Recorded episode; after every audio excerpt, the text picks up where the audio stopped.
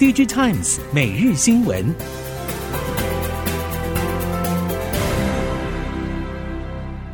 听众朋友您好，欢迎收听 DigiTimes 每日新闻，我是袁长杰，现在为您提供今天科技产业的新闻重点。首先带您看到的是，全球经济疲软，记忆体产业明年度的需求复苏变数大增。在 PC 及手机展望保守之下，供应链认为企业级储存将会是领先其他应用复苏的需求亮点，最快从明年第二季开始回温。根据 DigiTimes Research 估计，明年全球伺服器出货量成长幅度收敛为百分之四点三，其中北美大型资料中心需求较强，包括亚马逊、微软、Google、Meta 四大业者。合计伺服器采购量成长将近百分之九。记忆体供应链认为，整体消费性市场非常不乐观，只有资料中心及伺服器比较有机会领头复苏。SSD 控制晶片拉货需求从第二季开始渴望回温，预期明年企业级 SSD 的出货量与产值贡献都会超越消费型 SSD。近期市场传出，三星电子确定在新款的 Galaxy S 二三全系列机种不会再使用 Exynos 系列 AP 产品，将全部采用高通 Snapdragon 8 Gen 2系列。但是相对中阶的 Galaxy S 二二 F 一将会导入最新的 Exynos 二三零零，借此重新定位 Exynos 产品线。韩国媒体报道，Exynos 二三零零将会回头采用五纳米制程。可以看出，三星不再将 Exynos 二三零零定位为旗舰级产品，未来应该不会再和高通竞争，而是转往中高阶甚至中阶市场，恐怕会和联发科有更深的竞争。熟悉手机 AP 市场人士认为，除非 Exynos 真的完全变成票房毒药，否则只要效能和定价合宜，不会拖累导入机种的销售基本盘。那么，三星肯定还是会继续留一个出海口给自家晶片。在三星电子明年度智慧型手机规划中，虽然调高了整体产量，却减少了中低价机种的相机模组数，恐怕会冲击三星相机模组供应链。根据韩国媒体 ET News 消息，三星决定减少中低价手机 Galaxy A 系列部分型号的后置镜头数量。原先搭载四颗后置镜头的机型，之后可能会减少成三颗后置镜头。根据了解，三星预计减少的镜头属于景深相机。推估明年三星相机模组产量将会减少大约八千七百万个。其实，近来相机模组业者已经逐渐拓宽事业领域，如发展光学防手震 OIS 零件、车用相机、感测器等事业。韩国媒体消息指出，明年三星将会提高 OIS 零件采购量，或许可以帮助南韩相机模组业者的 OIS 事业。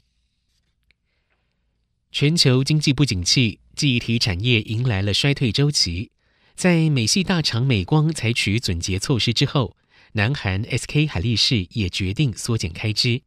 三星电子则启动了紧急经营体制，希望能度过记忆体寒冬。综合《东亚日报》、Digital Times 等韩国媒体消息，SK 海力士近日透过了内部公告表示，新人事预算将减少百分之五十，组长阶级的预算将减少百分之三十。此外，缩减预算范围也包含了业务推广费、活动费、福利费用等。但为了确保未来竞争力，SK 海力士还是会招聘所需人才。另外，韩国媒体 Newspan 报道。三星已经进入了紧急经营体制，内部开始节约支出，如减少耗材费用、海外出差费用等。在此基调下，三星惯例颁发的下半年度奖金也明显缩水。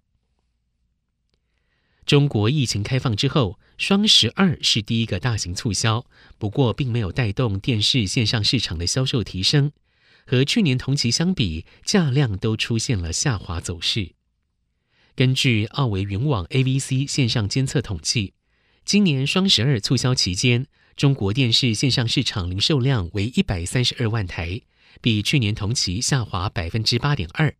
零售额为人民币三十一点三亿元，也比去年同期下滑百分之十五点八。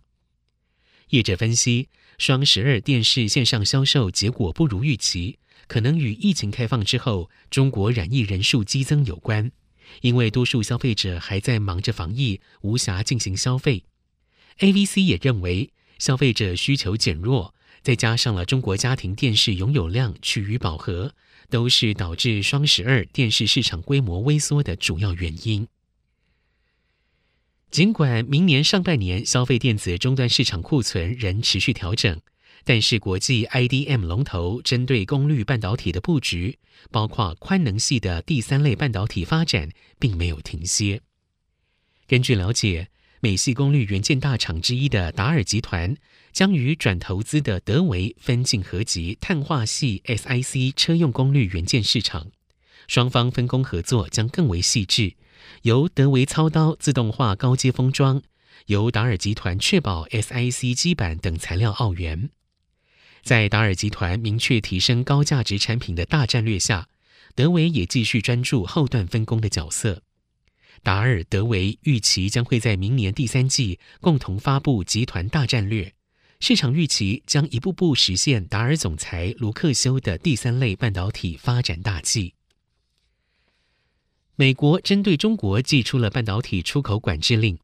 专家认为，这个限令让晶片制造商将产线从中国转移到邻近的南亚、东南亚国家，其中越南、印度被视为最具有成本效益、政治风险也相对低的替代地。尽管如此，中国在晶片制造领域深耕已久，而且相关技术发展需要多年时间，估计中国将持续保持领先地位。根据 CNBC 报道。安侯建业驻新加坡合伙人 Walter Kuipers 表示，近期来自客户和潜在客户针对东南亚扩大晶片制造能力的相关询问，比 COVID-19 爆发之前增加了百分之三十到四十，说明企业看见了分散供应链的好处，而中美之间的冲突也有望加速转移速度。但有专家表示，因为中国已经深耕许久，其他国家势必得要投入一定的时间，才能够掌握制成技术。南亚、东南亚国家很难成为中美冲突当中的直接受益者。国际半导体产业协会 SEMI 发布统计，今年全球半导体设备销售额继去年的销售记录之后，再次创下新高，年增百分之五点九，达到一千零八十五亿美元。至于明年，SEMI 预估前段制程与后段制程设备的销售额都会缩小，合计将降到九百一十二亿美元。不过，在二零二四年就会恢复成长。依照地区划分，二零二零年以来，半导体设备中国市场都居于首位，估计将持续到明年。二零二四年，台湾市场将超越中国，取得首位。依照种类划分。晶圆制造设备今年估计成长百分之八点三，达九百四十八亿美元。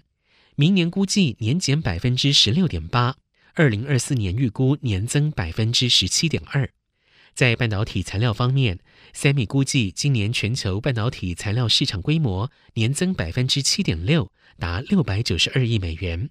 明年将年减百分之一，为六百八十七亿美元。Alexa、Google Assistant 与 Siri 在经过了将近十年与用户互动的训练之后，并没有为人类生活带来太大改变。亚马逊承认，Alexa 硬体业务亏损已经达到了数十亿美元。Google Assistant 的表现也半斤八两。苹果将 Siri 内嵌在 HomePod 音响的成效也不如预期。但是到目前为止，各大厂仍然持续投入语音助理技术的研发。根据 The Register 报道，语音助理并没有产生巨大影响的原因，可能在于语音助理真正的服务对象并非用户，而是推出这些语音助理的厂商。多数用户会使用的功能也只剩下播放音乐和计时。现在 ChatGPT 出现，再次唤起了人们对语音助理的期待，希望 ChatGPT 能够自由收集各种互动资料。接手 Alexa、Google Assistant 以及 Siri 未能完成的任务。以上 DG Times 每日新闻由 DG Times 电子时报提供，原长杰编辑播报。谢谢收听。